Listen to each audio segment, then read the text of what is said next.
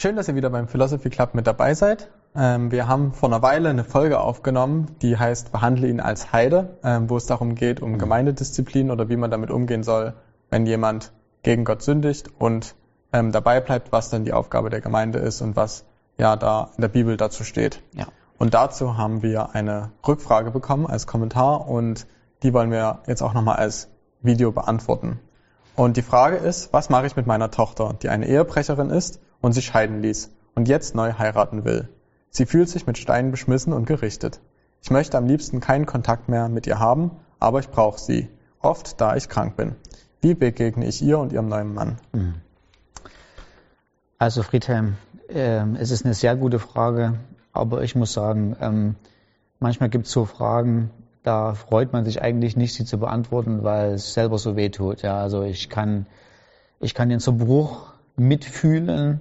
Ja, also die Frage ist ja nicht einfach nur eine intellektuelle Frage, sondern es ist eine Frage, die an die Essenz des Familienlebens geht. Also hier ist eine Ehe zerbrochen, und das an sich ist schon schlimm. Ähm, und dann gibt es ähm, die Mutter, die äh, Schwierigkeiten hat, wie gehe ich jetzt mit meiner Tochter um, die wahrscheinlich offensichtlich aus der Gemeinde ausgeschlossen wurde.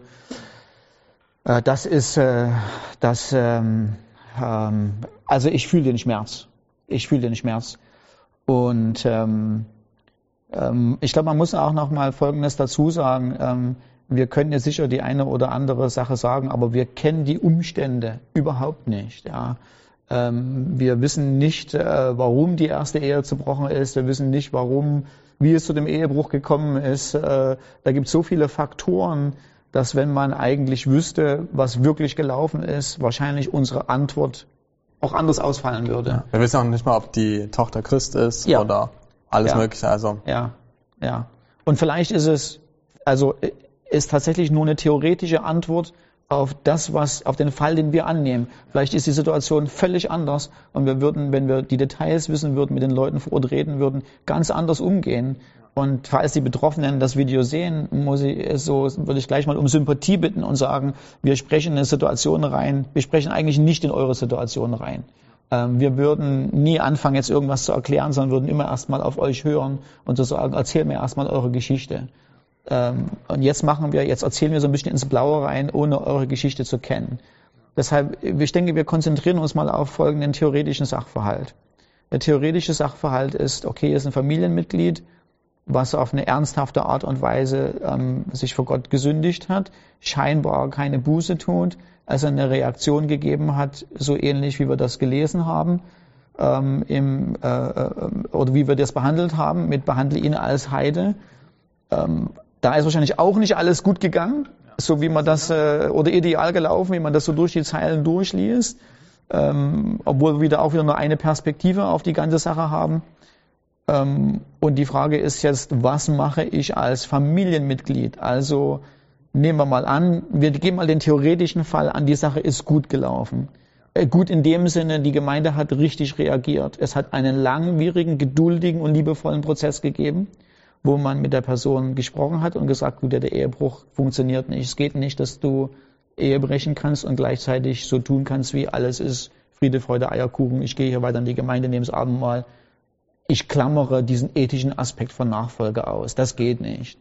Und ähm, hoffentlich, wir nehmen mal den Fall an, hoffentlich haben die Ältesten, haben die Gemeinde einen langwierigen Prozess angefangen, der zuerst im Privaten angefangen hat, unter ver verschlossenen Türen, verschlossenen Fenstern, ähm, ein Ringen um die Person, bitte tu Buße, ändere dein Leben. Und das allererst im allerletzten Schritt, nachdem man viele Schritte gegangen ist, wenn man dazu gekommen ist und gesagt hat, du weißt was, es funktioniert nicht, es ist, du lebst in Illus- in in Illusion, zu denken, ich folge Christus nach, ich sage zu ihm, mein Herrn Retter, und ich lebe nicht danach. Wir möchten nicht, dass du die Überraschung erst am Tag des Gerichts kriegst, sondern wir möchten, dass du dich jetzt mit der Realität konfrontiert bist. Wir müssen dir die Realität aufzeigen, du bist nicht mehr Teil unserer Gemeinde.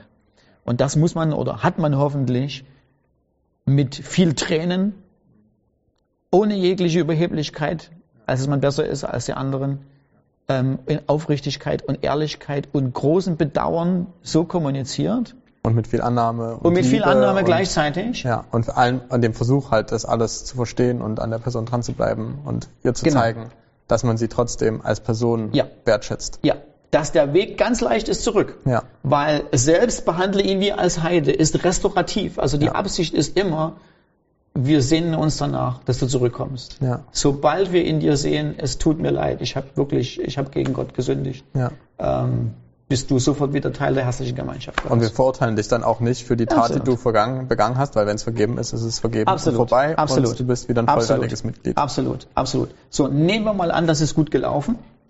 Kommt jetzt die Frage, wie weit geht in gewisser Weise das Verstoßen? Also wie weit ziehen sich die Kreise des Gemeindeausschlusses? Weil Paulus im 1. Korinther 5, Vers 11 ähm, ja sagt, ähm, ich habe euch in meinem, ich fange mit Vers 9 an, ich habe euch in meinem Brief geschrieben, keine Gemeinschaft mit, sexual, mit sexuell unmoralischen Menschen äh, zu haben. Ich meinte damit aber nicht die sexuell unmoralischen Menschen der Welt, also keine Nichtchristen, ähm, sondern äh, oder die, ähm, die Geizigen, die Schwindler, ähm, die Götzendiener, weil sonst müsstet ihr ja aus der Welt rausgehen. Wir haben aber ganz normalen Kontakt mit allen möglichen Leuten.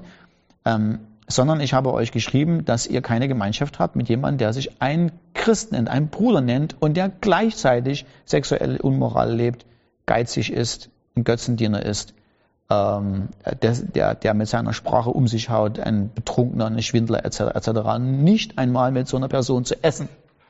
Und jetzt ist die Frage, wie weit, wie weit ziehen sich die Konsequenzen für diese Person?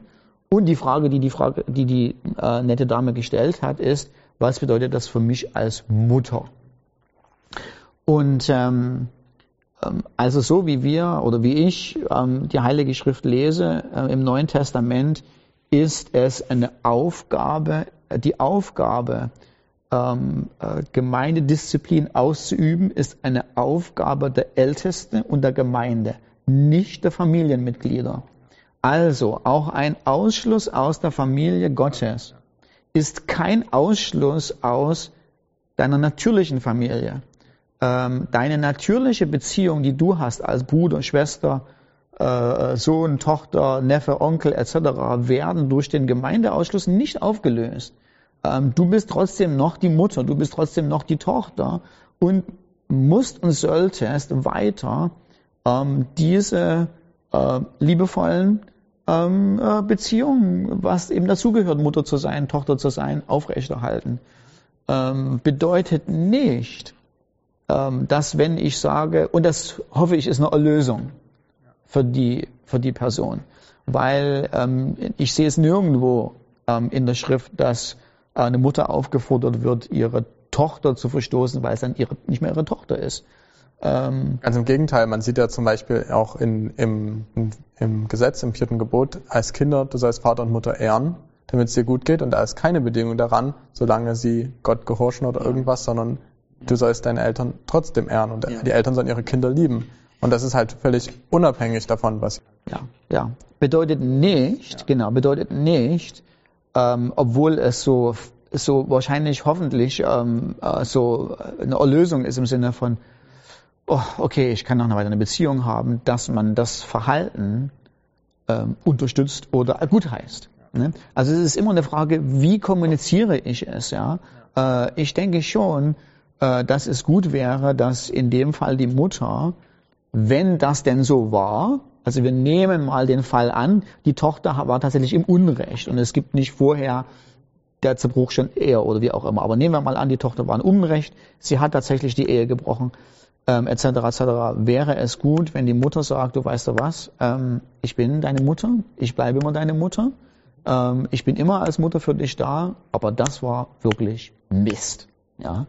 Und du hast Gott verletzt, du hast auch mich verletzt als Mutter, weil ich habe eine Beziehung mit deinem alten, mit deinem ehemaligen, also mit meinem jetzigen, also mit meinem Schwiegersohn. Das hast du auch kaputt gemacht. Es ist ja nicht so, dass es jetzt so Friede, Freude, Eierkuchen weitergeht, äh, sondern da gibt's ja Verletzungen, da gibt's ja auch da zerbrochene Beziehungen. Und ich denke, es ist gut, wenn die Mutter kommunizieren würde und sagen würde, ich erwarte auch, dass du Buße tust. Aber heißt nicht, ich verstoße dich und habe keinen Kontakt mehr mit dir, bis du auf Füßen gekrochen oder auf Knien gekrochen äh, bei mir an der Tür klingelst. Ne? Ähm, ich denke, es muss möglich sein, beides zu kommunizieren. Ja, und auch gleichzeitig halt sich dann nicht darauf zu versteifen. Also ich denke, das ist halt auch ein Aspekt davon, wenn man halt weiß, die, die Tochter, äh, man hat es der Tochter gesagt, dann nicht bei jedem Besuch Ja, darauf herumzuhacken. Weil ich meine, das erstens, es bringt nichts. Zweitens, es hilft der Tochter auch nicht, sich damit auseinanderzusetzen, wenn sie jedes einzelne Mal daran erinnert wird und vielleicht auch wieder dafür verurteilt wird oder geringschätzig beachtet, äh, da beachtet wird, sondern man, es ist ja die Aufgabe dann der Familie halt Wertschätzung und Annahme zu vermitteln, ohne gleichzeitig zu sagen, ja, das ist mir halt egal, aber dass man das halt trotzdem nicht bei jeder Gelegenheit hervorholt oder immer so eine, äh, in Zwischenzeilen halt hervorstechen lässt. Und ich finde halt gerade auch so diese, in, schon in der Frage halt so diese Aussage, ja, meine Tochter ist halt die Ehebrecherin, so ähm, auch so sich im Kopf halt davon zu lösen, die Person, also die Tochter in dem Fall, nur über diese Sünde zu definieren und alle anderen Aspekte, die sie ja auch hat, zu ignorieren und das als einzig relevanten Teil noch in ihr zu sehen. Ich glaube, das ist halt auch der völlig falsche Weg. Ähm, auch wenn das natürlich zum Teil stimmt, dass sie eine Ehebrecherin ist, aber halt nicht als einziges und dominantes Teil ihrer Persönlichkeit, ja. sondern halt es ist ein Teil und insbesondere wenn es halt eine Situation war und der Ehebruch jetzt nicht die ganze Zeit fortwährend ist, ist es erst recht falsch, sie nur über diese eine Sünde zu definieren. Ja. Ähm, genau, das ist halt auch, denke ich, auch total wichtig, ähm, da nicht in diese in dieses Muster direkt zu verfallen, ähm, und direkt zu verurteilen und die ganze Zeit halt herabzuschauen. Ja. Man kann mit Gemeindedisziplin sehr viel falsch machen. Ja. Ähm, von beiden Seiten. Ähm, man kann auf der einen Seite vom Pferd runterfallen und zu barmherzig sein, aber eine Barmherzigkeit zu zeigen, die ungerecht ist und die Gott in dem Augenblick auch nicht gibt, indem man es ignoriert und sagt, beschönigt, ist nicht so schlimm, ähm, hat keine großen Auswirkungen, ähm, Hauptsache Jesus, lass uns keinen großen Aufriss machen. Äh, das wäre falsch. Es wäre auch keine Liebe gegenüber der Person, weil die, also es geht nicht weg, der Text geht nicht weg. Ehebrecher werden das Reich Gottes nicht erben und ein paar andere Leute auch noch, Diebe, Schwindler etc. etc. Ähm, und ich denke, ja, okay, und wenn ich das ignoriere und wegwische und sage, ach, das ist nicht so schlimm, ich tue der Person keine, kein Gefallen. Ähm, es stimmt nicht zu, zu denken, es ist eine Illusion zu sagen, ich gehöre zu Christus und ich sündige fröhlich weiter wie bisher. Wer Christus nachfolgt, hat ein, ein Leid und ein, äh, ein Bedauern über seine eigene Sünde und seine eigene Fehlerhaftigkeit und ist bereit, die ernsthaft vor Gott zu bringen und zu sagen, hilf mir, ich will was ändern. Wer das nicht hat, da muss man ganz ehrlich sagen, wer das nicht hat, ähm, gehört wahrscheinlich nicht zu Jesus oder Jesus will ihn wahrscheinlich wenigstens wachrütteln, ja, dass die beiden Dinge unvereinbar sind. Und auf der anderen Seite natürlich ähm, kann man vom Pferd runterfallen, indem man das, ähm, indem man Gemeindedisziplin zu streng, zu hart, äh, zu selbstgerecht durchführt ähm, und äh, äh, nicht bedenkt, dass das Ganze restaurativen, restauratives Ziel hat. Dass man will, die, die Person, man muss es, man, man soll es der Person ja auch leicht machen, Buße zu tun leicht machen, wieder zurückzukommen. Ähm, äh, wenn man jemanden äh, einfach nur äh, äh öffentlich bloßstellt und äh, äh, hartherzig verdammt, wie, wie soll denn die Person wieder zu einer herzlichen Beziehung zu der Gemeinde zurückzukehren? So, da ist eine ganz feine, eine, eine ganz besondere Art und Weise, wo man sowohl ehrlich, aufrichtig, gerecht handeln muss, als auch barmherzig und liebevoll.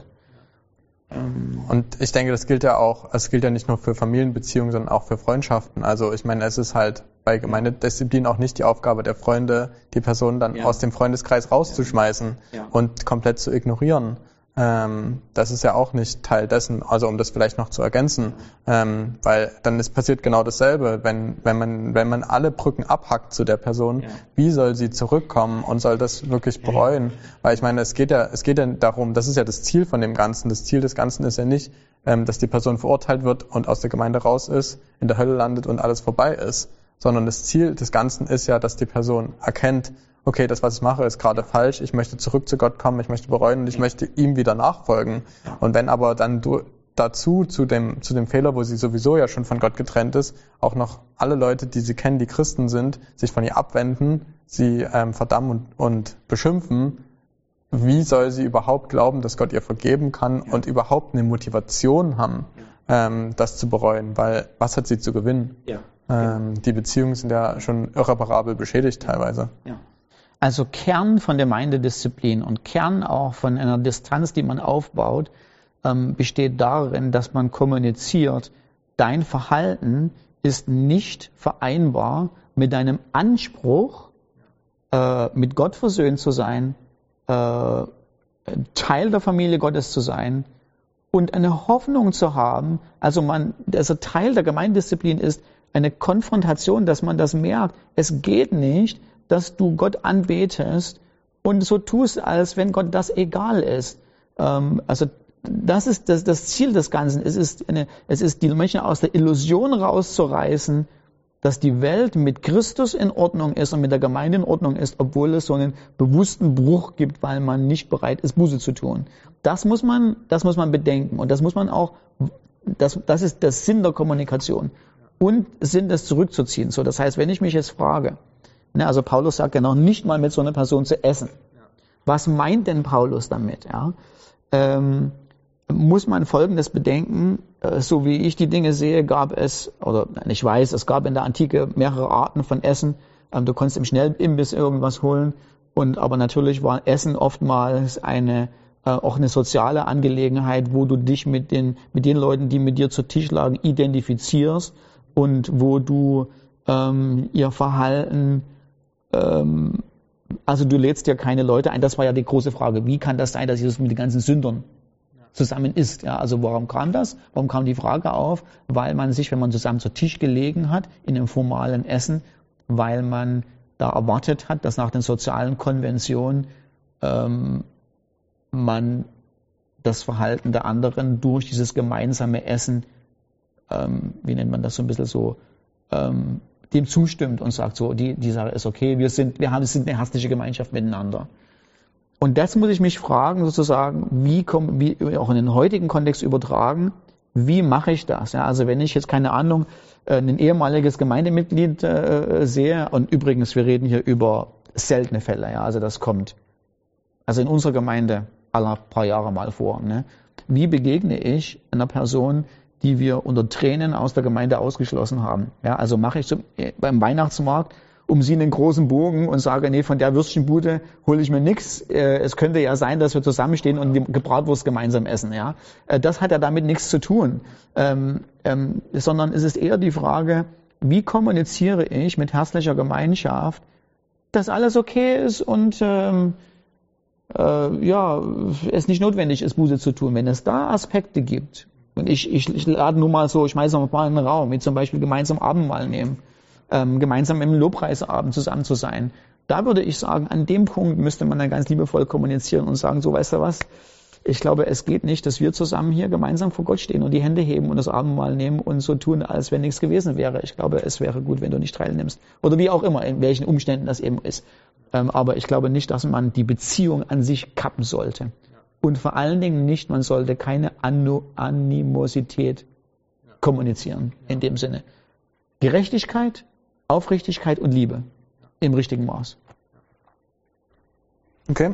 Ich weiß nicht, ob wir die Frage ausführlich behandelt haben, aber zumindest haben wir so ein bisschen so eine, eine Richtung, eine Richtung gegeben. Ja, und ich denke auch viele Aspekte beantwortet. Ich meine, wenn ihr noch weitere Fragen dazu ja. habt, dann schreibt ihr uns gerne in die Kommentare oder schreibt uns direkt. Aber genau, wir sind, wir wollen ja hoffen, dass es, dass es gut dazu führt, dass die Person auch wiederhergestellt wird ja. Ähm, ja. und ja, dass auch unser Blick selber sich darauf öffnet, dass wir ja, nicht so nicht negativ reagieren, ja. sondern eine gute Balance haben, die Leute anzunehmen und trotzdem Sünde nicht zu ignorieren. Ja. Vielleicht kann ich ein abschließendes Statement noch sagen. Ja. Ähm, ich glaube nicht, also wir machen diese Aufgabe mit, über diese Frage nicht, weil wir hoffen, da, dass damit das Problem gelöst ist oder dass wir damit äh, die, den Personen, die das betrifft, geholfen haben. Ähm, äh, ist es nicht, sondern ähm, das kann man nicht aus der Ferne regeln, äh, sondern eigentlich müssten sich die betroffenen Menschen suchen ähm, die aufrichtig sind und barmherzig gleichzeitig, denen sie ihr Leid schildern können, wo sie ihre, ihre Sorgen, ihre Nöten auspacken können oder so. Das kannst du nicht weder mit einer E-Mail noch mit einer, mit einer Aufnahme, sondern wir reden hier eigentlich nur über sagen wir so Theorie und vielleicht Impulse oder so, aber eigentlich braucht es echte Menschen vor Ort. Und eigentlich ist es auch, das ist ja viel mehr für die Leute, die halt selber jetzt Leute in ihrem, in ihrem Umfeld haben, wo sie merken, okay, die haben jetzt vielleicht gerade gesündigt oder so, wie gehe ich mit denen um, dass Ja. wir halt, dass sie halt nicht anfangen, sie zu verurteilen Ja. oder abzulehnen und sondern halt wirklich so diese Balance halt zu haben. Ja. Und das ist eher so für vorbeugend, ähm, hoffentlich, um, um das gut mitzugeben. Ja, ja. Übrigens, Gemeindedisziplin ist keine schlechte Sache. ja. Ähm, es hilft uns, äh, wenn wir versucht sind, und das sind wir alle. Ähm, und ähm, na, wir gehen. Das ist das nächste Mal. Vielen Dank ähm, fürs Zugucken. Und ähm, ja, bis zum nächsten Mal. Bis zum nächsten Mal.